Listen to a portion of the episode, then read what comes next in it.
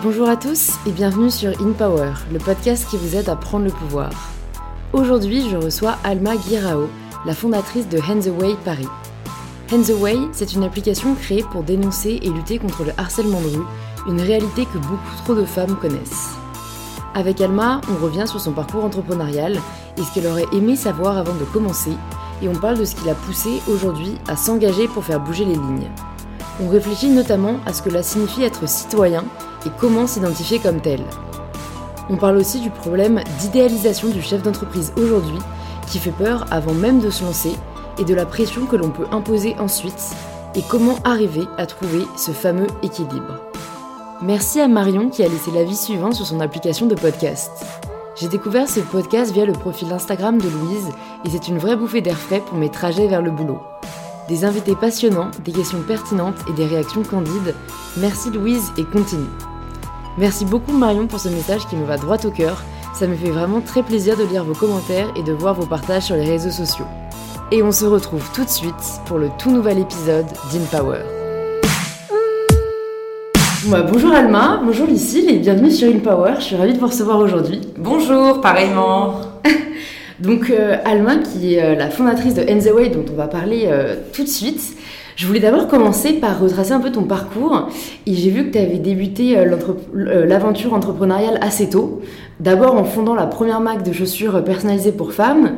Et que, dû à des divergences avec ton associé, tu avais revendu tes parts et quitté la boîte. Et du coup, je me suis dit, rétrospectivement, quels conseils tu pourrais maintenant donner à nos auditeurs si un jour ils ont à choisir un associé? Alors, euh, tu as entièrement raison. Après mes études, euh, j'ai lancé très rapidement euh, donc Dessine-moi un soulier avec une associée à l'époque. Donc j'avais 21 ans, donc j'étais très jeune. quand on est très jeune, on oublie enfin, souvent certaines choses qui sont primordiales quand tu lances une entreprise. C'est notamment toute la partie juridique. Alors tu crées des statuts de boîte, etc. Et ça, c'est juste primordial pour lancer son entreprise.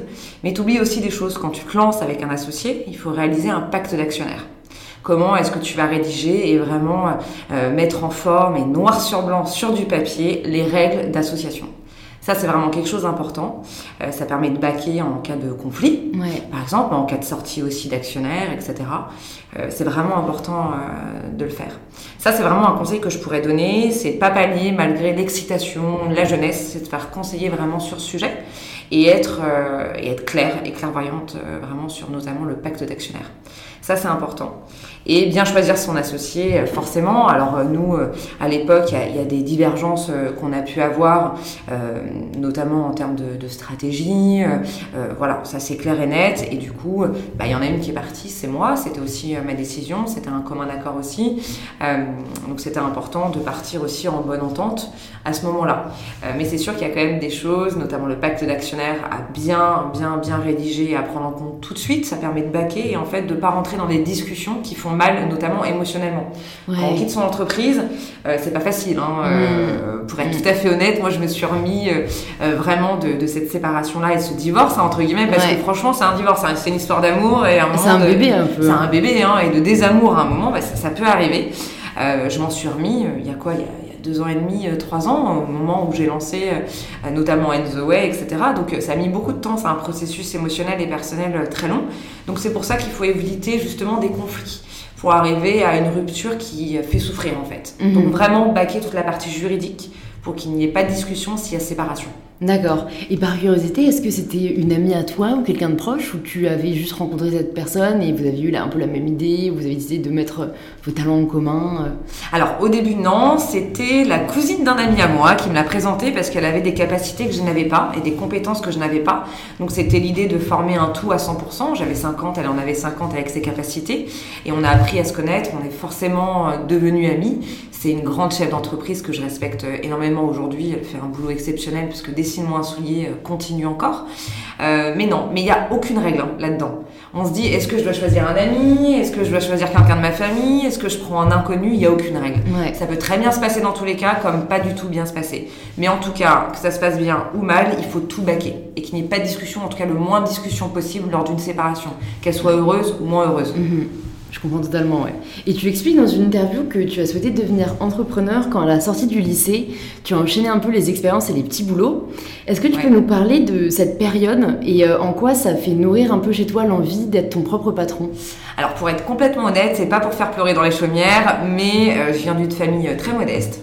Donc j'ai passé ma vie en cité HLM. Alors comprendrez pourquoi est-ce que je le cite, ça forge aussi le caractère. Et ce caractère débrouillard et de vouloir s'élever, etc. C'est en fait, en tout cas, c'est comme ça que moi je l'interprète dans ma vie personnelle. Euh, j'ai fait un bac littéraire. Euh, j'ai exprimé après mon sens un peu artistique, j'ai fait une école de photo. Donc à la base, moi je suis photographe professionnel. Et donc j'ai enchaîné des petits boulots. J'ai travaillé au Lido de Paris euh, comme photographe. Euh, je prenais des photos et ensuite je les vendais au public. Euh, j'ai vendu des journaux dans la rue. Enfin, j'ai fait pas mal de petits jobs. mais ça forge aussi le caractère et c'est important. et c'est important aussi parce que ça permet de, dire, bah, en tout cas d'une fierté très personnelle, de se dire j'en étais là et je suis arrivée là. Donc ça forge aussi le caractère sur des petites années galères qui sont pas forcément évidentes. On sait pas trop ce qu'on va faire, comment est-ce qu'on va le faire, etc. Et je trouve que ça forge le caractère. Et en plus, en étant une femme, c'est encore plus, euh, enfin, encore plus performer, quoi. C'est une vérité. Mhm. Donc ça a quand même forgé mon caractère. C'était une année, enfin, c'était des années et euh, pas faciles, forcément, parce que c'est pas des choses qui sont très glorifiantes, donc euh, on se sent pas très bien considéré, notamment au regard de la société. Mais en même temps, ça forge le caractère. On sait ce qu'on veut, on doit persuader pour vendre sa photo, notamment quand je l'ai vendais au Lido, voilà. Donc il y a toute une force de persuasion aussi. Donc on développe son sens commercial, son sens de la négociation et son sens de la débrouillardise. Et du coup, euh, après euh, mes études et ces petits boulots, euh, ces petits boulots que j'ai pu effectuer ensuite, j'ai eu l'idée de ma première boîte et je me suis pas posé énormément de questions, j'ai foncé. Même si au début ça n'a pas été super bien réceptionné par notamment ma famille, qui ont plutôt un côté très rassurant, en tout cas ils ont envie de se rassurer dans leur vie et, avoir un, travail de fonctionnaire, c'est le travail de mes parents. Je vous adore papa, maman, hein, c'est pas le problème, mais c'est un autre choix de vie, complètement. J'avais pris complètement l'inverse. Donc au début c'était un petit peu dur et il fallait aussi convaincre sa famille. C'est ce que j'ai fait. Et en fait bah, ça a quand même bien marché, même s'il y a eu une séparation ensuite. C'est une belle expérience, j'ai fait une belle sortie parce que j'ai revendu mes parts. C'est pas une sortie vers le bas où on dépose le bilan. Donc c'est quand même important de le dire. c'est une belle sortie. Tu le vis pas de la même façon euh, quand c'est. C'est pas ressenti comme un échec. Non. Alors tu peux le ressentir quand même comme un échec mais ça sera pas la même violence, je te dire quand même. Mm. On ressort en disant, bah, on a trouvé un accord, je, pars en, vendant mes parts et la boîte n'est pas fermée. Et la boîte continue avec, comme je le disais, mon ancien associé qui est à la tête et qui gère très bien son entreprise aujourd'hui. Donc, euh, donc voilà. Et en plus, du coup, tu as, rebondi juste après, toi, parce que après avoir quitté ta première boîte, tu crées Hands Away en 2016, qui est donc une application qui lutte euh, contre les agressions euh, sexistes de, de, rue notamment. Oui. Je me doute que tu as dû souhaiter créer cela parce que ça t'est déjà arrivé, et aussi simplement tristement parce que c'est arrivé à toutes les femmes. Mais de l'idée à l'action, à l'action, il y a vraiment un, monde. À quel moment tu t'es dit stop, là en fait, ok, il faut agir? Alors, il y, a eu, il, y a eu, il y a eu deux phases. Il y a eu une première phase, juste pour revenir un petit peu en arrière, après ma première expérience entrepreneuriale, j'avais quand même fermé la porte à ce monde-là et j'étais salariée pendant un an. Pendant un an, j'ai eu une transition qui était nécessaire d'un point de vue émotionnel. Donc, euh, euh, j'ai travaillé dans une start-up en tant que directrice euh, de la communication et commerciale. Ça s'est très bien passé, mais j'ai eu l'idée notamment d'Enzo Way. Donc, j'ai négocié, j'ai négocié mon départ et je suis partie et j'ai lancé Enzo Way. Euh, the Way, effectivement, c'est d'abord un cri de colère de femme. Hein. C'est très personnel au début. Euh, il y a la goutte d'eau pardon, qui a fait vraiment déborder le vase. Donc j'ai été victime de harcèlement de rue, euh, donc sexiste mais également sexuel, euh, très tôt dans ma jeunesse. Dès qu'on commence à être un peu sexué, à être une femme avec des formes et à s'habiller comme une femme, on commence à sentir le regard changer et on peut subir des agressions sexistes et sexuelles, ce qui a été mon cas.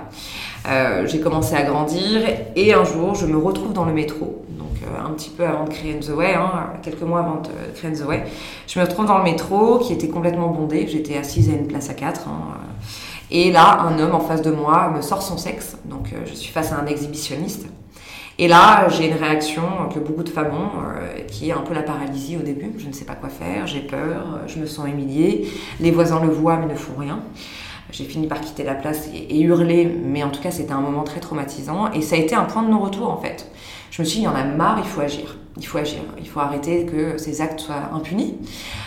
et donc, j'ai commencé à en parler à mes copines et j'ai commencé à en parler un peu plus largement. J'ai créé un premier événement Facebook.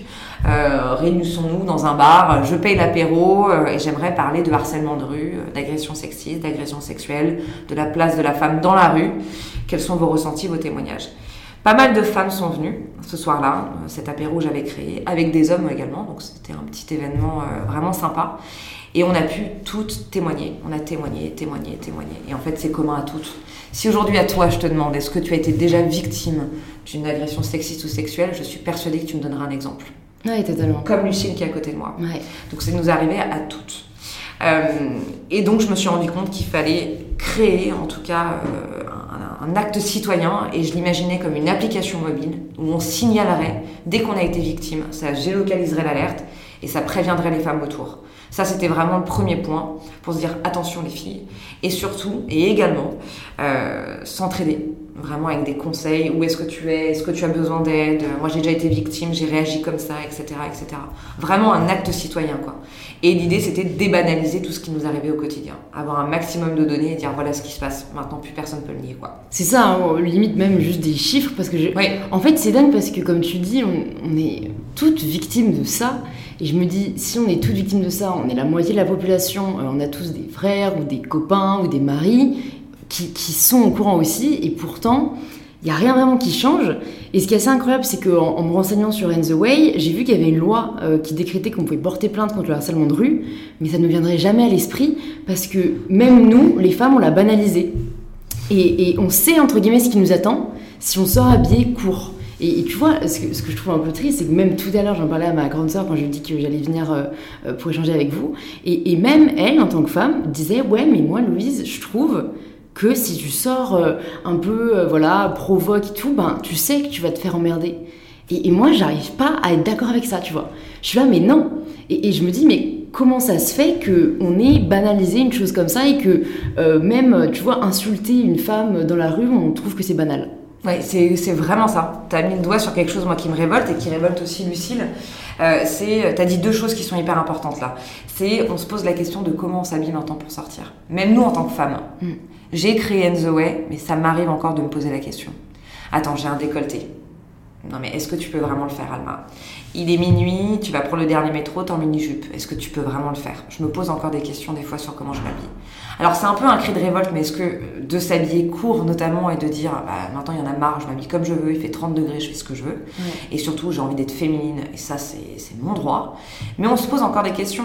Et t'as l'impression même de rentrer dans une révolte et brandir un, un, papier en disant je m'habille en court, je me révolte. C'est quand même dingue de dire ça.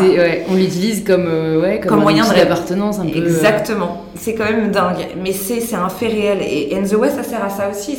Alors c'est pas la vocation première ni le premier mot euh, qui nous vient en tête quand on parle d'Enzo Way, mais c'est aussi dire euh, il faut qu'on reprenne notre liberté de circulation dans les rues, quoi. Mm. Et cette liberté-là, elle passe notamment par la façon dont on s'habille. On a le droit, on fait ce qu'on veut. Et euh, c'est pas parce qu'on a une mini-jupe qu'on doit être traité de, de tous les noms, parce que ça les excite il y a un moment, il y en a marre. Donc ça, c'est vraiment une chose. Et il y a une deuxième chose que tu as parlé de porter plainte. Aujourd'hui, on a des droits quand on est victime d'agression sexiste ou sexuelle. On a des droits. Et en tant que femme, euh, il y a un très faible pourcentage de femmes qui portent plainte parce qu'elles se sentent pas légitimes, parce que je vais pas les porter plainte pour une insulte, je vais pas les porter plainte pour une main aux fesses, par exemple. Et c'est ça aussi, ça c'est vraiment une, des vocations d'Enzoé. Et Lucie, je pense que tu peux réagir là-dessus en tant que femme, mais aussi en tant que porte-parole d'Enzoé. C'est comment est-ce qu'on va aider les femmes à se déculpabiliser d'aller porter plainte lorsqu'elles ont été victimes d'agressions sexistes ou sexuelles? Ça paraît dingue parce que c'est un droit fondamental. On a le droit. Donc il faut vraiment qu'on bosse là-dessus. Et c'est aussi notre devoir en tant que citoyen, mais aussi en tant que représentant et fondateur d'Enzoway, de militer et d'éduquer et de, de, donner les bons motifs et comment est-ce que ça se passe d'aller porter plainte. Ouais, parce que comme tu dis, on, on se sent pas légitime. Non. On se dit, euh, on, on, va pas aller porter plainte parce que je, voilà, il m'a touché les fesses. Euh, Qu'est-ce que je vais dire? Mais en même temps, en même temps, je comprends parce que c'est arrivé à une amie à moi qui est allée porter plainte parce que tu vois, elle avait quand même déjà le courage de le faire. Et c'est le policier qui s'est foutu de sa gueule. Mmh. Et ça, ça arrive très souvent. Et ça arrive très souvent. je crois que deux ou trois personnes me l'ont dit. Et, moi, ça m'a paru assez dingue parce que je sais pas pourquoi, j'ai toujours eu assez une, image positive de, la police, tu vois. Oui, bien sûr. Quand je vais dans la rue, je suis contente, je me sens plus en sécurité. Et pourtant, ça, ça arrive quand même. Et limite, le mec a rigolé, il lui a dit Mais attends, en même temps, t'as vu, as vu ton short, t'as vu ta jupe. Et, et, ça, c'est vrai que c'est limite encore plus traumatisant. Parce qu'on se dit Oui. Ok, bon, bah alors là, vous pouvez être sûr que. Non seulement je ne viendrai pas euh, euh, venir porter plainte, mais en plus, c'est clair que je vais arrêter de m'habiller comme je veux, quoi. Non, mais tout à fait. Et puis, par exemple, si on regarde euh, le Tumblr euh, Paye ta police, euh, on a énormément d'exemples de témoignages de femmes qui sont allées porter plainte. Donc, il faut savoir que pour les victimes d'agressions sexuelles, je parle même pas des agressions sexistes, aujourd'hui, il y a juste 10% qui vont porter plainte. Alors que c'est quand même des agressions sexuelles, donc c'est un pas en plus dans la violence et, et dans le, le mal-être des victimes. Et sur ces, sur ces 10% de victimes qui portent plainte, il y a 90% des cas qui, qui n'aboutissent jamais, soit parce qu'ils sont classés sans suite, soit parce qu'effectivement, le moment euh, de l'entrevue avec la police se passe mal, Mm. et donc euh, les, les victimes renoncent à leurs droits quelque part, complètement, Bah même, ouais, ouais. et, et décident de ne de, de pas, de pas aller plus loin, de ne pas finir la plainte, de ne pas, de pas aller dans un autre poste de police, parce que c'est déjà suffisamment traumatisant une agression sexiste ou sexuelle, pour en plus ne pas avoir à revivre le traumatisme avec un policier ou une policière. Totalement. Et en plus, j'ai l'impression, dans la majorité des cas, un policier. C'est, j'ai l'impression qu'il y a- pas que, Ouais. mais pas que. Euh, moi, je conseille vraiment ce Tumblr pour voir plein, plein d'exemples euh, affligeants Ouais. euh, de ce qui peut se passer. Et il y a aussi énormément de policières, donc des femmes, qui, qui, notamment sur la tenue ou sur l'alcool, c'est les deux grands facteurs pour euh, culpabiliser les victimes. C'est dingue. C'est, euh, bah oui, mais tu es sorti euh, en mini-jupe, alcoolisé à 2h du matin, quelque part tu l'as un peu cherché. Donc ça, c'est révoltant. Donc Mm. avec Lucie, nous, ça nous révolte. Et euh, du coup, euh, on aimerait vous parler d'un sujet. D'ailleurs, tes auditrices et auditeurs pourront réagir. Euh, on a en tête et dans l'idée, on est en train de travailler en, en ce moment dessus, c'est de créer le premier formulaire de pré-plainte en ligne pour pouvoir porter plainte. Donc du coup, c'est de la pré-plainte, c'est-à-dire que ah, on a été victime d'une agression sexiste ou sexuelle, on veut le déclarer sur In the Way. On va pouvoir aussi enregistrer une pré-plainte. Donc ça va pallier cette, cette première étape d'aller voir la police, de, de se soucier du regard de la police. Non, là, c'est digital. Euh, ça va être vraiment personnalisé et la victime va pouvoir s'exprimer et sera envoyée à la police. Et donc là, il y aura euh, noir sur blanc déjà un premier témoignage. Ça, c'est hyper important. Mm. Donc tout ce que je vous dis là, c'est en construction. Tout ce que je vous dis, dis là, c'est très ambitieux parce qu'il va falloir convaincre notamment le ministère de l'Intérieur Mm. et la police. Mais en tout cas, sachez euh, qu'on est vraiment partie prenante, très très motivée à mener ce projet à bien. Ouais, bah écoute, c'est un appel aussi à toutes les personnes qui peuvent potentiellement vous aider. Je mettrai les notes dans le podcast avec votre email pour Oui. vous contacter. Mais tu vois, j'ai l'impression que les choses changent depuis qu'il y a Marianne Chapa, notamment. Ouais. Et, euh, et j'ai entendu récemment, euh, vous avez dû entendre parler de, de la fille qui s'est fait euh. Ouais. euh, Marie Laguerre, exactement, d'accord. Et, et je crois, donc en faisant des recherches, euh, avoir vu qu'avec Marlène Chapa, elles ont lancé une pétition en ligne. Et donc, je sais pas exactement le- le- le- l'objectif de cette pétition, mais je crois que c'était aussi de dénoncer les harcèlements de rue pour un peu recenser et dire, avoir des chiffres pour le ministère. Regardez, il y a tant de femmes qui se font agresser tous les jours. Alors, à l'origine, cette pétition, c'était plus justement pour que la loi euh, qui a été portée par Marlène Schiappa et par d'autres personnes aille plus loin que ce qu'elle est actuellement. Euh, mais après, pour avoir du coup rencontré Marie, je sais qu'elle, elle est en discussion justement avec Marlène Schiappa pour essayer de, voilà, de, faire aller les- de faire en sorte que les choses aillent plus loin, de faire changer les choses, euh, de travailler en collaboration quelque part avec ceux qui, qui peuvent vraiment avoir un impact, c'est-à-dire le gouvernement qui fait quand même les lois, et, voilà, d'essayer d'aller plus loin sur ce thème précis. Ok. Pour présenter l'action Il a raison d'être d'En the Way, vous avez choisi de réaliser une vidéo choc, on va dire, Oui. où vous mettez en scène des pénis. Oui. Est-ce que vous pensez qu'aujourd'hui c'est nécessaire, euh, entre guillemets, de plus y aller avec des pincettes? Oui. Oui, oui. Nous, on est très partie prenante euh, de cette façon de communiquer, en tout cas. C'est important. La communication n'est pas un gros mot. Oui, c'est vrai. La communication n'est pas un gros mot, il faut s'en servir. Et euh, donc, grâce à TBWA, qui est une grosse agence de pub, donc c'est une vraie démarche de communication, pour le coup, hyper assumée chez Way, euh, on a décidé de choquer. On a décidé d'interpeller et de choquer. Euh, C'était important euh, pour que les gens s'arrêtent sur l'image, s'arrêtent sur les sons, sur les témoignages qui sont réels hein, dans la vidéo, qui sont tirés. D'accord. C'était vraiment important. ouais. Et ça marque, ça marque Que ça marche dans le bon sens ou dans le mauvais sens, c'est un risque qu'on a pris parce que ça peut être un risque, hein, euh, ça peut être un bad buzz, ça peut être un risque, mais au moins on en parle, on en a conscience et, c'était important. Et donc en tout cas c'est le bon fonctionnement parce qu'on a eu à peu près plus de 15 millions de vues euh, sur la vidéo, on a eu énormément de, ouais, énormément de retours, donc ça a fonctionné, euh, ça a marché dans, dans le bon sens et en plus surprise parce qu'on s'est dit quand même qu'elle allait avoir beaucoup d'attaques potentiellement, etc. Mais le message a été compris. Le message a été compris de choquer.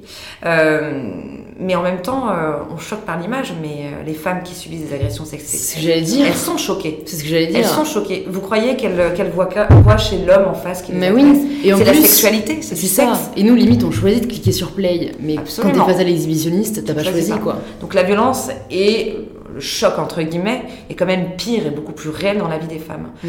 Donc voilà, c'était vraiment nécessaire de le faire et on s'arrêtera pas là, sache-le. J'aime bien ce genre de réponse. ouais.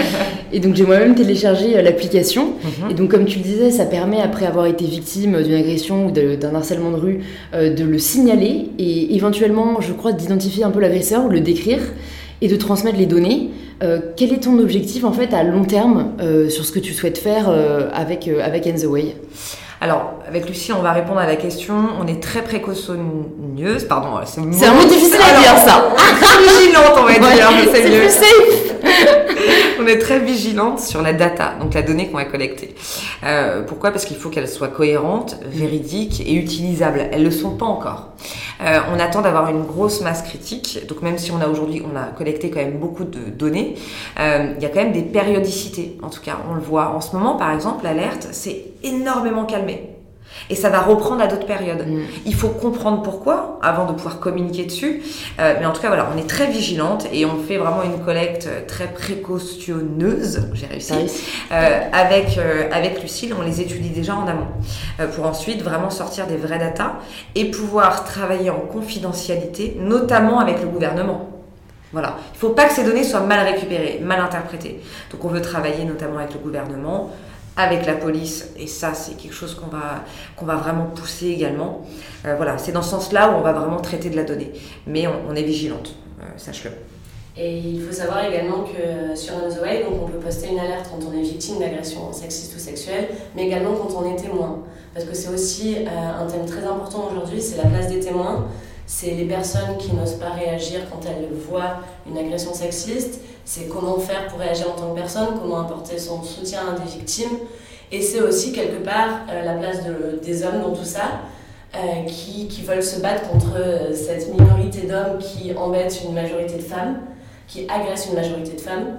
Et donc, qu'on soit témoin ou victime, on peut réagir, on peut poster une alerte, mais on peut aussi apporter un soutien derrière aux victimes en réagissant en fait directement sur l'alerte qui est euh, postée sur la carte qui est sur l'application. Ça, c'est vrai que j'avais vu que on pouvait recevoir du soutien et c'est vrai que à mon avis quelque chose qu'on a, dont on a besoin en fait quand ça nous arrive. Et je crois que vous, souhaitiez pousser un peu ce soutien en mettant en place du co-piétonnage qui permettrait aux femmes seules de faire des trajets à pied ensemble. Est-ce que vous pensez que c'est euh, qu'en fait la solution pour lutter contre le harcèlement de rue, c'est de rassembler un peu nos forces? Je pense qu'il y a de ça. À mon avis, il y a de ça aussi. Je pense que l'effet de groupe euh, fonctionne bien dans la Mm. rue. C'est c'est une vérité, c'est comme ça. Mais, euh, mais du coup, je pense qu'il va falloir pousser cette idée. Effectivement, à un moment, on travaillait beaucoup dessus. Euh, Il y a une application qui est sortie entre-temps qui s'appelle Mon Chaperon. Ok. euh, qui permet de faire du copiétonnage, donc euh, vraiment avec une cible pour les femmes, euh, etc., pour rentrer tard le soir et ne plus être euh, potentiellement agressé. Euh, et donc du coup, on va potentiellement et peut-être travailler avec lui effectivement sur le plus long terme. Euh, mais c'est quelque chose qu'il faut pousser, ouais, effectivement, absolument. Euh, mais pour aller encore plus loin, Enzoé a beaucoup d'ambition sur le sujet. Et l'idée aussi, c'est de pouvoir répertorier tous les endroits qui ont pignon sur rue et qui pourraient accueillir une femme lorsqu'elle se sent en insécurité. Imaginons un cinéma qui est ouvert tard le soir, qui serait répertorié comme un endroit safe, Ouais, ou un théâtre, ou un restaurant, etc. Des, euh, des endroits safe qui sont Ouais. ouverts tard le soir dans Ouais. les rues de Paris ou dans les rues en France en général, euh, et qui pourraient accueillir des femmes qui se sentent d'un coup peut-être suivies ou en insécurité, C'est ça, mal à l'aise. ça commence souvent comme ça en fait. Exactement. On se sent suivi et Combien d'histoires j'ai entendu encore la semaine dernière, une amie qui me disait euh, qu'elle attendait, je crois, ben, tu vois, un Hitch ou un Uber, et euh, il y a un mec qui commençait à rôder, et, ça. et en fait, au dernier moment, elle a traversé, et c'est au moment où il s'est exhibitionné, tu vois, et donc elle a eu le temps, entre guillemets, de, de partir, et après, elle a couru, couru, couru, mais c'est c'est dingue, quoi, de se dire... euh, on a l'impression, ouais, de plus être en sécurité. Non. Et tu vois, on parlait de notre tenue, mais parfois ça n'a aucun lien. Oui, ça c'est vrai. Donc tu vois, on nous lance la raison. pierre euh, en nous disant euh, en même temps t'as qu'à pas t'habiller provoque. Bah oui, mais vous avez quoi à dire en fait quand on était en jean, euh, pull euh, l'hiver Ouais. avec une doudoune et que ça nous arrive quand même quoi? Non, non, mais franchement, t'as entièrement raison. Euh, c'est vraiment révoltant et ça contre, c'est un non-sens hein, parce que Well lutte contre les agressions sexistes, on, on cherche des moyens de pallier et en fait d'accompagner les victimes. Donc il y a plusieurs choses aussi là-dessus. Ça, c'est une question vraiment ouverte, mais en tout cas aussi aborder les agresseurs. Hmm. Il faut comprendre aussi certaines choses. Ouais. Il faut qu'on aille aussi au-delà. Aujourd'hui, on est très focus sur la victime. Maintenant, nous, chez Way, le témoin aussi, on veut vraiment lui donner une place et on veut vraiment l'accompagner sur comment réagir aussi lorsqu'il est témoin d'une agression sexiste et sexuelle. Il sait pas toujours comment faire. Il est mal à l'aise. Il dit est-ce que c'est vraiment en train de se passer? Ouais. comment, je ré- comment je réagis? C'est tellement plus Euh, simple de pas agir. Bah oui, La Euh, passivité. Exactement. Est-ce qu'il va pas me sauter dessus? À la gorge, par exemple, etc. ouais. Donc on veut aussi les accompagner. Mais à un moment, je ne sais pas encore à quel moment avec Lucille et par quel dispositif, mais il faudra aussi parler aux agresseurs. Euh, Il y avait pas une histoire de d'amende? Si, tout à fait. J'ai l'impression que c'est juste pas du tout euh, ça va être verbalisé. efficace, tu vois. Ça va être verbalisé. Je crois qu'en plus j'ai vu 90 euros, euh, enfin ça, ça va dissuader qui Enfin, quand on sait que limite c'est le prix pour jeter une clope par terre, Ouais. moi je me dis à un moment, pourquoi en fait on taxe pas ça hyper cher? De un, ça fait des recettes pour l'État, et de deux, ça dissuade vraiment. Tu vois, si jamais on met l'amende pour exhibitionnisme ou harcèlement de rue à 1000 euros, je pense, malheureusement, comme la- l'argent régit quand même un peu la société, Oui, c'est vrai. ça va peut-être calmer les mecs, tu vois. Ouais, ouais, carrément. Je- parce que 90 euros, bon, c'est une somme, mais euh, on se dit un peu, j'ai l'impression, euh, bon, déjà qu'on n'est pas sûr, qu'on va se faire choper, euh, je prends le risque. 1000 euros, tu prends peut-être moins le risque, quoi. Alors, t'as raison, il y a, il y a quand même un point. Moi, j'ai vraiment soutenu cette verbalisation du harcèlement de rue. Je trouve que c'est déjà un message fort. C'était quand même d'abord un message Mm. émotionnel, psychologique, etc. De dire non, ces actes ne sont pas normaux, ils sont verbalisables et condamnables. Et après, il faut absolument un rappel à la loi, euh, c'est indéniable. Euh, c'est vrai que la somme n'est pas énorme. Énorme. Franchement, euh, 90 euros, effectivement, tu prends. Je crois que c'est 70 euros pour la cigarette et le harcèlement de rue, c'est que 20 euros de plus. Donc, effectivement, euh, je pense qu'il faut rigidifier vraiment euh, cette verbalisation. Mais comme les lois, hein, je pense qu'il faut aller encore plus loin. Vraiment. Mm, mm. Nous, on est vraiment, euh, on milite pour ça. Enfin, en tout cas, on va encore plus militer s'il le faut. Mais il faut rigidifier euh, tout ça. Et pourquoi vous pensez qu'il y a encore, entre guillemets, un tel laxisme là-dessus? Parce qu'en fait, pour moi, c'est. Mais oui, mais en fait, je crois que je suis biaisée, mais j'allais dire, pour moi, c'est un sujet où il n'y a pas de débat. Et en fait, comme tu, comme tu voyais tout à l'heure, j'ai reçu quand même Marion Séclin, euh, qui a été victime d'un Oui. de rue et qui a fait des vidéos euh, très Bien vues sur le sujet. Et quand tu vois à quel point elle s'est fait lyncher Ah non, mais et, et, et attaquer sur ce sujet, tu te dis, bah en fait, il y a débat. Il y a des gens pour qui il ne faut pas interdire le harcèlement de rue. Et moi, je suis là, mais c'est- dingue. C'est dingue pour moi. Il n'y a vraiment pas de sujet. Je veux dire, euh, en quoi, en quoi c'est défendable, tu vois? Non mais c'est clair. Et c'est comme après hashtag MeToo, hashtag euh, euh, stop... euh, non, oh pardon. Balance ton porc. Balance ton porc, stop mon porc. hein. Balance ton porc, c'est pareil. Hein. Mais tu voyais énormément de retours de ah bah c'est bon, on va plus pouvoir vous draguer, vous dire que vous êtes belle, etc., etc. C'était une considération, des considérations qui moi m'ont fait monter au rideau complètement en me disant mais attendez.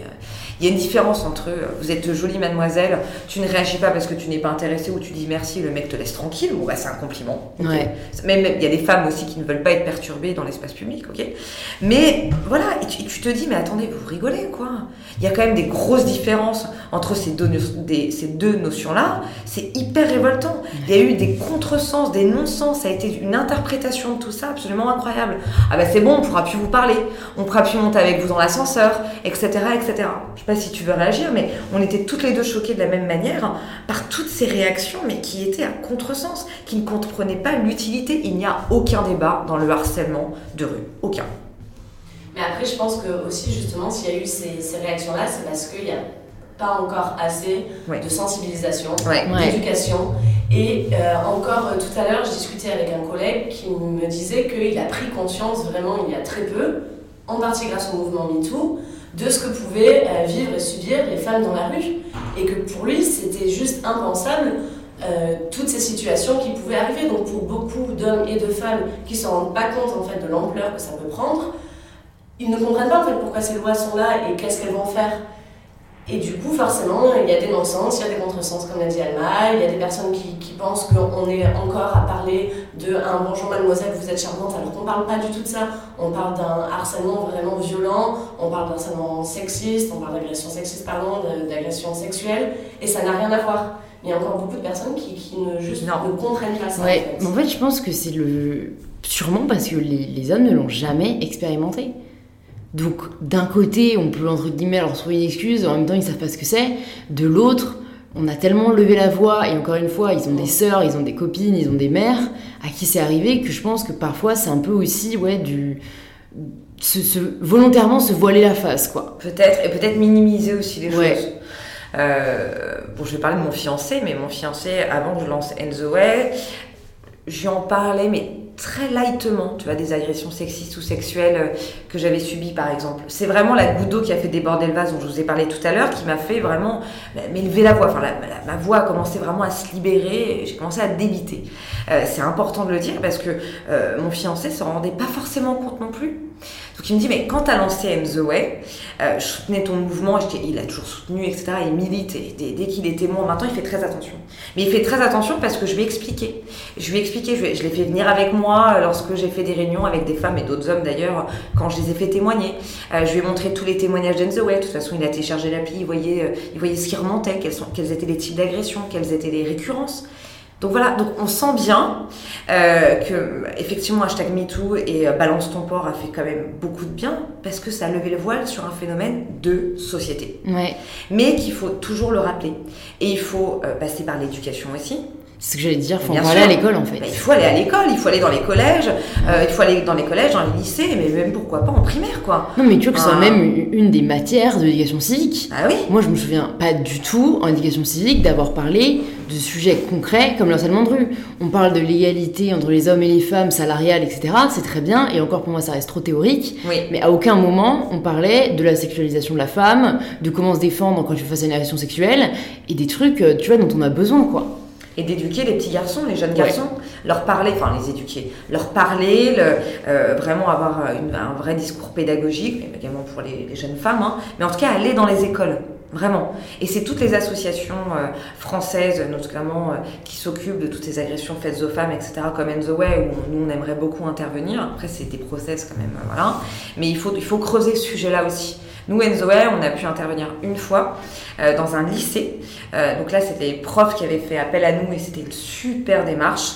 Euh, il faudrait qu'on généralise ça vraiment et que toutes les associations prennent à bras le corps ce sujet de l'éducation et d'intervenir dans les écoles. Ouais. Alors maintenant, avec la loi qui vient de passer aussi, ça va être obligatoire d'organiser trois séances sur ce thème-là, sur l'égalité femmes-hommes, sur le harcèlement de rue, sur les agressions, etc. Donc petit à petit, ça va être mis en place. Trois séances dans l'année, c'est pas énorme, mais c'est déjà un début. Et euh, effectivement, comme l'a dit Anna, euh, j'espère, en tout cas, moi personnellement, qu'il va y avoir de plus en plus d'associations de, de bras le sujet. qui vont venir intervenir et dès le plus jeune âge. Hein. oui, c'est ça. C'est très important. Je crois que vous allez aussi bientôt mettre en place un partenariat avec la RATP. Euh, il est certain que le métro, c'est pas un lieu où on se sent particulièrement tranquille. Est-ce que vous pouvez nous dire ce que vous avez en tête et comment vous souhaiteriez agir donc, dans ce lieu où on sort un peu de la rue d'un côté? Alors, euh, avec la RATP, donc c'est plutôt euh, vraiment au début d'Enzoway. Donc, on a déjà créé un partenariat fort. Ok. En fait, euh, la RATP distribue sur son propre drive entre guillemets de téléchargement d'applications Way. Donc la RATP, ce qu'ils ont fait, c'est qu'ils nous proposent sur leur site internet, pour les femmes et les hommes, hein, forcément, euh, et ont communiqué sur M. Donc c'était plutôt de la sensibilisation avec la RATP. Euh, il y a des choses euh, sur lesquelles on aimerait travailler avec la RATP, mais également la SNCF, c'est avec des campagnes publicitaires de justement de sensibilisation dans les rames de métro directement.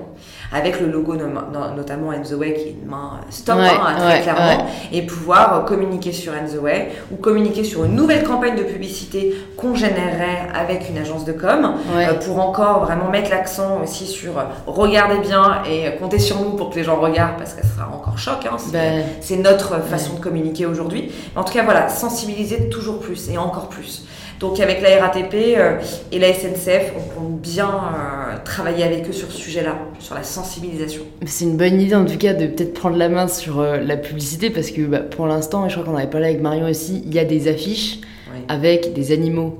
Ouais.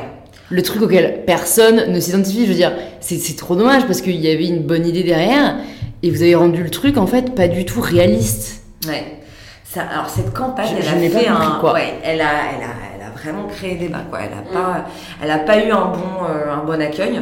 C'est vrai qu'on a du mal à s'identifier, quoi. Même si le message derrière, on le comprenait, hein, voilà. Mais, euh, mais c'est vrai qu'on avait du mal à s'identifier. Donc elle n'a pas, elle a pas eu un bon accueil, quoi. Mm, et donc mm, c'est dommage parce qu'on est passé à côté. C'est ça. Tu le dis toi-même aussi, quand on est entrepreneur, les difficultés, c'est tous les jours. Est-ce que parfois ça ne te décourage pas? Ah si, moi tous les jours je suis découragée, tu rigoles quoi Bon, ça c'est dit. ouais, non, c'est clair. Moi, je, suis vraiment cash là-dessus. Hein. Non, je, je, suis pas découragée, c'est pas le bon mot, euh, mais c'est fatigant. Donc il y a une vraie fatigue, euh, on relève énormément de challenges. Et pour moi, un bon chef d'entreprise, c'est celui qui va éteindre le maximum de feu en très peu de temps. Voilà, parce qu'on en a toujours. L'amorçage, la création d'entreprise, même l'accélération, c'est encore d'autres problèmes. Alors là, c'est encore d'autres problèmes. C'est vrai qu'il y a des moments où ça pèse sur les épaules, surtout quand on commence à recruter des salariés. On a aussi l'enjeu et la responsabilité de ses collaborateurs. On a l'enjeu du business, on a l'enjeu des investisseurs, etc., etc. C'est sûr que des fois c'est fatigant, et c'est pour ça que euh, au lieu de me fatiguer euh, à éteindre tous ces feux, j'y arrive encore, hein, mais euh, j'ai des alliés pour les éteindre avec moi. Je ne suis pas une mm. ne le suis pas. Et donc ce que j'ai fait aujourd'hui, j'ai fait un vrai bilan personnel et de compétences. Et je me suis mis au clair sur euh, les sujets dans lesquels j'étais très bonne, les sujets dans lesquels j'étais moins bonne, et que c'est pas parce que je faisais tout euh, moi-même que j'étais la super grande entrepreneur. C'est pas vrai. Je vais me focaliser sur les capacités et mes qualités et les emmener à l'excellence. Et là où je suis moins bonne et qui me donnait des nœuds au cerveau, qui m'angoissait énormément parce que je le faisais pas très bien et ça prenait encore plus de temps, je le délègue à des personnes très compétentes. Et donc, on est plus fort à plusieurs. Je ne suis pas seule. Ça, c'est vrai que je pense que c'est un point essentiel dans l'entrepreneuriat et j'essaye aussi de l'appliquer, c'est apprendre à déléguer parce que, bah surtout quand au début, c'est un peu notre truc, euh, on a tendance à penser que du coup on a la vision, donc forcément on le fera mieux que les autres et tout. Et, même, même, si on a envie de déléguer, on a un peu cette peur derrière que ce soit pas aussi bien fait que si jamais on l'avait fait. Mais alors qu'en fait, c'est certain qu'on sera tellement plus productif si on met euh, nos, nos, atouts euh, là où ils sont et on arrive à se concentrer là-dessus. Bah et d'autres personnes super compétentes peuvent se concentrer euh, sur d'autres aspects. Et, bah toi, du coup, ouais, c'est que récemment que tu t'es dit, ok, là, bilan et, je vais déléguer. Ça t'a pris quand même quelques années Oui. par exemple, dans ma première boîte, non. par contre, dans la, depuis And the Way, et j'ai créé aussi une start-up à côté. Donc Enzo Way, c'est mon asso. Et Lucie, elle travaille avec moi dans Enzo Way. Mais j'ai aussi ma start-up à côté. Donc euh, du coup, Citizy, je crois. Citizy, exactement. Euh, ça m'a pris, euh, enfin au début du coup du lancement d'Enzo Way et de ma start-up, j'ai fait un bilan très rapidement très très rapidement et je me suis posé les bonnes questions. Et j'ai vraiment identifié mes points de force et mes faiblesses. Et comment est-ce qu'on pouvait vraiment m'aider sur mes faiblesses. Et je l'ai fait très rapidement. Je l'ai fait presque, presque tout de suite. Ce que moi je regrette, et sans langue de bois je vais te le dire, c'est qu'en France il y a un énorme tabou là-dessus. Alors on en parle un peu de plus en plus, mais si t'es pas le super chef dans l'entreprise qui a toutes les, les capacités au monde, t'es quand même moins euh, pas respecté, mais tu vois, on te met moins, sur glorifié. Ouais. Voilà, glorifié, c'est le mot, je te remercie. Alors qu'il faut pas en avoir honte, quoi. Moi, je suis pas bonne partout, euh, euh, je suis bonne dans certaines parties de mon activité, et je veux être excellente. Je délègue là où je suis moins bonne et j'ai plus honte. Bah non, faut faire la recette de, de ce qui te fait marcher au final, tu Exactement. vois. Mais tu vois, on a un peu cette culture du travail euh, à l'excellence et à l'excès. C'est vrai. Euh, tu vas dire, ah bah non, mais moi je suis restée au travail jusqu'à 21h, euh, etc. Bon, bah je trouve que tu as une vie euh, qui est compliquée, quoi. Moi, le maximum, ce que j'essaye de faire, c'est de partir à 18h30 du travail. Je peux pas tout le temps le faire, ou je bosse le week-end, etc. Mais j'essaye de m'octroyer vraiment des moments de pause, quoi. Mm. Je peux partir à 18h30 euh, euh, du travail et je rebosserai après avoir fait une vraie pause euh, du boulot, quoi. C'est vrai Genre- qu'on on glorifie le surtravail en France. C'est hallucinant, Après, c'est cool parce que j'entends de plus en plus d'entrepreneurs, bah, tu vois, notamment sur les podcasts. Après, ailleurs, je sais pas, mais sur les podcasts, on est assez honnête.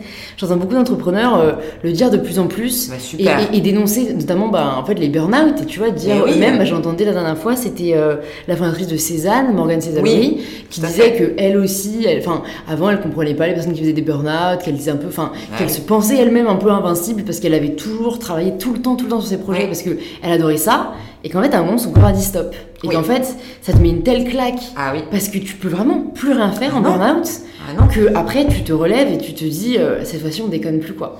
Et, ouais, et c'est long à se remettre. Parce qu'un burn-out, c'est pas une blague. Mm. C'est très compliqué à se remettre. Émotionnellement, c'est très dur. Physiquement, c'est aussi très compliqué. Et c'est comment est-ce qu'on manage son temps euh, d'une façon euh, personnelle également. On n'est pas dévoué euh, que à son entreprise, c'est pas vrai. Il y a sa vie perso. Moi, j'ai envie de continuer à voir mes amis. J'ai envie un jour d'être une maman. J'ai 31 ans aujourd'hui, donc ça va arriver à un moment. J'ai pas envie qu'on me dise, tu es entrepreneur, tu ne peux pas être maman. Mm. Ou tu ne peux pas avoir un fiancé ou des amis. C'est faux.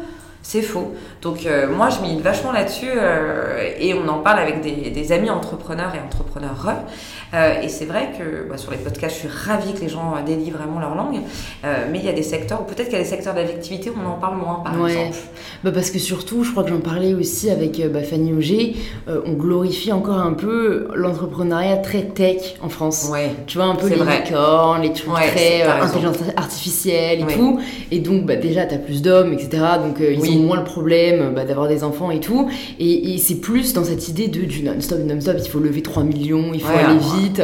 Mais en fait, l'entrepreneuriat, c'est tellement plus que ça. C'est tellement plus que ça. C'est dingue. Et bon, encore une fois, heureusement, les podcasts aident un peu à montrer la diversité euh, de ce milieu, quoi. Bien sûr, ouais, t'as entièrement raison. Et c'est vrai que le monde de la tech, alors nous maintenant on fait partie du monde de la tech, mais extrêmement, extrêmement glorifié, fantasmé, la pression d'être une licorne, la pression de faire la plus grosse levée de fonds, ça pèse un moment. hein. Ouais. Donc il faut vraiment euh, euh, s'écarter un peu de ce monde-là aussi, récupérer euh, les clés de sa vie, quoi, aussi. Hein, Et savoir mener- pourquoi on fait ce qu'on fait, quoi. Exactement, et mener sa barque un peu. Mm. J'ai relevé une phrase dans une de tes interviews que j'ai beaucoup aimée. Tu dis Pour moi, être et agir comme citoyenne me paraît essentiel et indispensable dans le monde dans lequel nous vivons.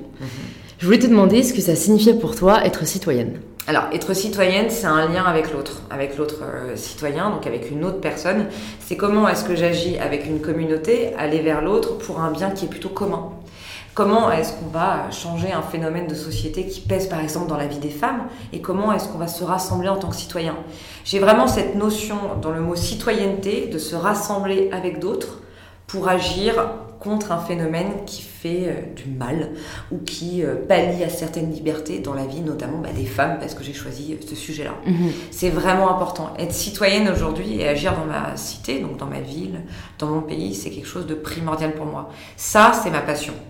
Ça, c'est ma passion qui me drive dans Enzoé, qui me drive dans rencontrer d'autres associations, rencontrer des victimes, rencontrer des témoins, rencontrer d'autres acteurs. Euh, c'est vraiment ce qui me drive émotionnellement et c'est ma passion aujourd'hui. Je me suis découverte. La citoyenneté est née tard chez moi parce qu'elle est née quand j'ai lancé In The Way. Donc ça fait un peu plus de deux ans et demi maintenant. Euh, c'est tard, euh, je trouve que c'est tard parce qu'il faudrait qu'on soit citoyen et qu'on ait cette conscience hyper tôt en fait. Euh, je l'ai eu tard, mais euh, ça crée, ça crée aussi, enfin, ça révèle en tout cas ma personnalité de plus en plus, et même dans mon entreprise. Ce côté citoyen est quelque chose de très important pour moi. Donc voilà, c'est très émotionnel, et c'est aussi un facteur. Là, c'est très peu RH, euh, mais pour End the Way, par exemple, Lucille nous a rejoint euh, il y a quelques temps, et ce facteur-là, je vais le chercher aussi chez mes futurs collaborateurs.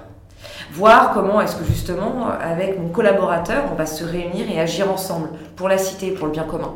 C'est quelque chose de fondamental chez moi. Et ça l'est pour euh, Lucille. Et c'est pour ça qu'on est très accordés dans le travail. C'est vrai, en fait, j'allais te demander euh, si jamais ça avait toujours été le cas, tu vois, chez Non. toi, que tu avais toujours eu ça, et ou jamais ça s'était révélé tard, parce que malheureusement, j'ai l'impression que c'est pas un truc naturel Alors que pourtant, c'est vrai que pour moi, ça devrait l'être. Tu vois, je dois différencier un peu du patriotisme parce que c'est pas la France. Et ça, tu vois, par exemple, la Coupe du Monde, c'est un peu, euh, c'est un peu rené, si on dit ça comme ça. Euh, mais mais c'est vrai que la citoyenneté, bah là, on touche plus à la politique d'un certain côté. Et j'ai l'impression que limite la distance est de plus en plus forte, même si on essaye de mettre en place des, phénomènes de plus en plus euh, de démocratie ouverte ou démocratie participative. J'ai l'impression qu'il y a encore ce gap et je sais pas ce qu'il faudrait en fait qu'on fasse pour se sentir plus citoyen. Bah, euh, moi, je pense que ça passe encore par l'éducation. Euh, je pense que c'est primordial. moi, je suis devenue citoyenne. J'ai commencé vraiment à vouloir agir avec les autres pour ma cité, pour le bien commun, quand j'ai eu la goutte d'eau qui a fait déborder le vase à cause d'un pervers. Alors c'est quand même, c'est dommage d'être dans cet extrême-là, quoi. Super dommage quand, quand tu, tu, penses un peu en arrière et que tu prends un peu de recul, c'est super dommage. Si jamais on m'avait inculqué ces valeurs et cette notion-là dès le plus jeune âge, je suis persuadée que j'aurais eu ce sentiment, en tout cas ce désir d'être une vraie citoyenne dans ma cité bien avant. Hmm. J'en suis persuadée. Surtout que je pense que ça va avec une autre valeur qui personnellement me tient beaucoup à cœur, qui est la solidarité. Parce que du coup, quand tu es citoyen, tu considères l'autre aussi comme un citoyen. Tu n'as plus cette histoire de race, de sexe, de discrimination. Et tu es plus à même à secourir l'autre citoyen en fait. Tu vois, quand je regardais la vidéo de, Marie donc, qui s'est fait agresser et dont la vidéo a tourné, euh, je sais pas si vous avez vu, mais à la seconde même, t'as un homme qui se lève et qui prend sa chaise et, qui va aller voir l'autre. Et moi, ça m'a fait un truc, tu vois. Je me suis dit, c'est beau. Bravo. Mais, mais en fait, d'un côté, ça devrait être normal, tu vois. Mais je me suis dit, bon, il y avait quand même 20 personnes. T'en as qu'un qui s'est levé, mais tu vois, à la seconde même, t'as senti que c'était un réflexe humain. Complètement. Et je me suis dit, c'est ça qu'en fait il faudrait inculquer. Il faut secourir l'autre, l'autre est un citoyen, tu vois, l'autre est vraiment bah, un ami d'un certain côté, euh, un compatriote aussi, tu vois. Et c'est vrai que ça, euh, c'est, bah, comme tu dis, à mon avis, c'est dès le plus jeune âge, à la fois dans la famille, à la fois à l'école, famille, tu vois, où on peut euh, essayer de, d'inculquer ça, quoi. Complètement. Je sais pas si tu veux réussir, enfin, réagir, Lucille, mais effectivement... Est-ce que toi, tu t'es toujours sentie citoyenne? Bah justement, comme ouais. le disait Anna, je pense qu'il y a une histoire de famille aussi, parce que pour le coup, moi je pense que j'ai été vraiment éduquée avec ces valeurs-là. Et, et dès, dès, le plus jeune âge, c'est un exemple tout bête, mais quand il y avait des nouveaux à l'école, ma mère me disait mais va les voir, ils vont être tout seuls, va les voir, va leur parler, euh, euh, propose-leur de manger avec toi le midi. Ça te coûte pas grand-chose de lui proposer de venir avec toi à la cantine. Et lui, c'est déjà quelqu'un qui fait un pas vers lui et ça permet de se sentir moins seul, etc. Donc moi, pour le coup, je pense que ça a été toujours dans ma vie. Et par exemple, j'ai deux petites sœurs qui, ne font, qui font des choses totalement différentes. Et pourtant, sur ça, on se retrouve complètement. Et donc, du coup, aussi avec mes parents. Et moi, ça fait très longtemps que, que je suis dans ça. Mais donc, c'est pour ça que je pense qu'effectivement, l'éducation, et que ça soit dans la famille ou à l'école, c'est très important aussi à ce niveau-là. Moi, je l'ai moins eu et tu vois, je l'ai moins ressenti, je l'ai moins exploré ce côté-là. Euh, et malheureusement, enfin, c'est vraiment dommage, c'est euh, lors justement de cette agression euh, que j'ai réagi et que là, pour le coup, j'ai voulu œuvrer pour la cité avec mes compatriotes. Mais c'est vrai, c'est ça. Hein, c'est ça, c'est vraiment un sentiment ah intérieur. Hein. J'ai une dernière question pour toi, qui est la question un peu classique du podcast à la fin. Cela signifie quoi pour toi prendre le pouvoir de sa vie? Alors, c'est. Euh, alors, est-ce, est qu'il y a une histoire de, décision? Moi, je pense qu'il y a une histoire de choix. Euh, effectivement, prendre le pouvoir de sa vie, c'est bien se connaître. C'est d'abord se connaître intimement et personnellement. Donc, que ce soit dans sa vie euh, privée, dans sa vie professionnelle, et faire les choix des bonnes personnes qui vont t'accompagner. Parce qu'on n'est jamais, on est seul, on peut aller vite, mais on n'ira jamais aussi loin qu'à plusieurs. Donc, c'est vraiment important bien se connaître et s'allier. Pour moi, c'est vraiment ça. Enfin, c'est vrai, ça répond complètement à cette notion en tout cas. Ok, bah écoute, merci beaucoup à toi Alma et merci beaucoup Lucille également euh, de nous avoir présenté In the Way. Où est-ce qu'on redirige euh, les personnes, les auditeurs, les auditrices qui veulent en savoir plus sur In the Way? Alors le site internet www.ntheway.fr, vous pouvez aussi nous suivre sur Facebook In the Way et Instagram euh, In the Way Paris et, et Twitter également euh, In the Way Paris. Donc au plaisir de discuter avec vous. On a, on a émis des hypothèses de développement, notamment par rapport à la pré-plainte. Si vous voulez réagir, nous aider, contribuer, ça sera avec grand plaisir. Merci beaucoup. Bah avec plaisir et je mettrai tous les liens dans les notes du podcast. Merci. À bientôt les filles. Merci Au revoir. Beaucoup. Merci beaucoup de cette joint à nous pour cette conversation avec Alma et Lucille. Si vous souhaitez soutenir InPower, vous pouvez vous abonner directement sur l'application de podcast que vous êtes en train d'utiliser et le conseiller aux personnes que ça pourrait intéresser. Merci beaucoup à vous et je vous dis à la semaine prochaine pour le tout nouvel épisode d'InPower.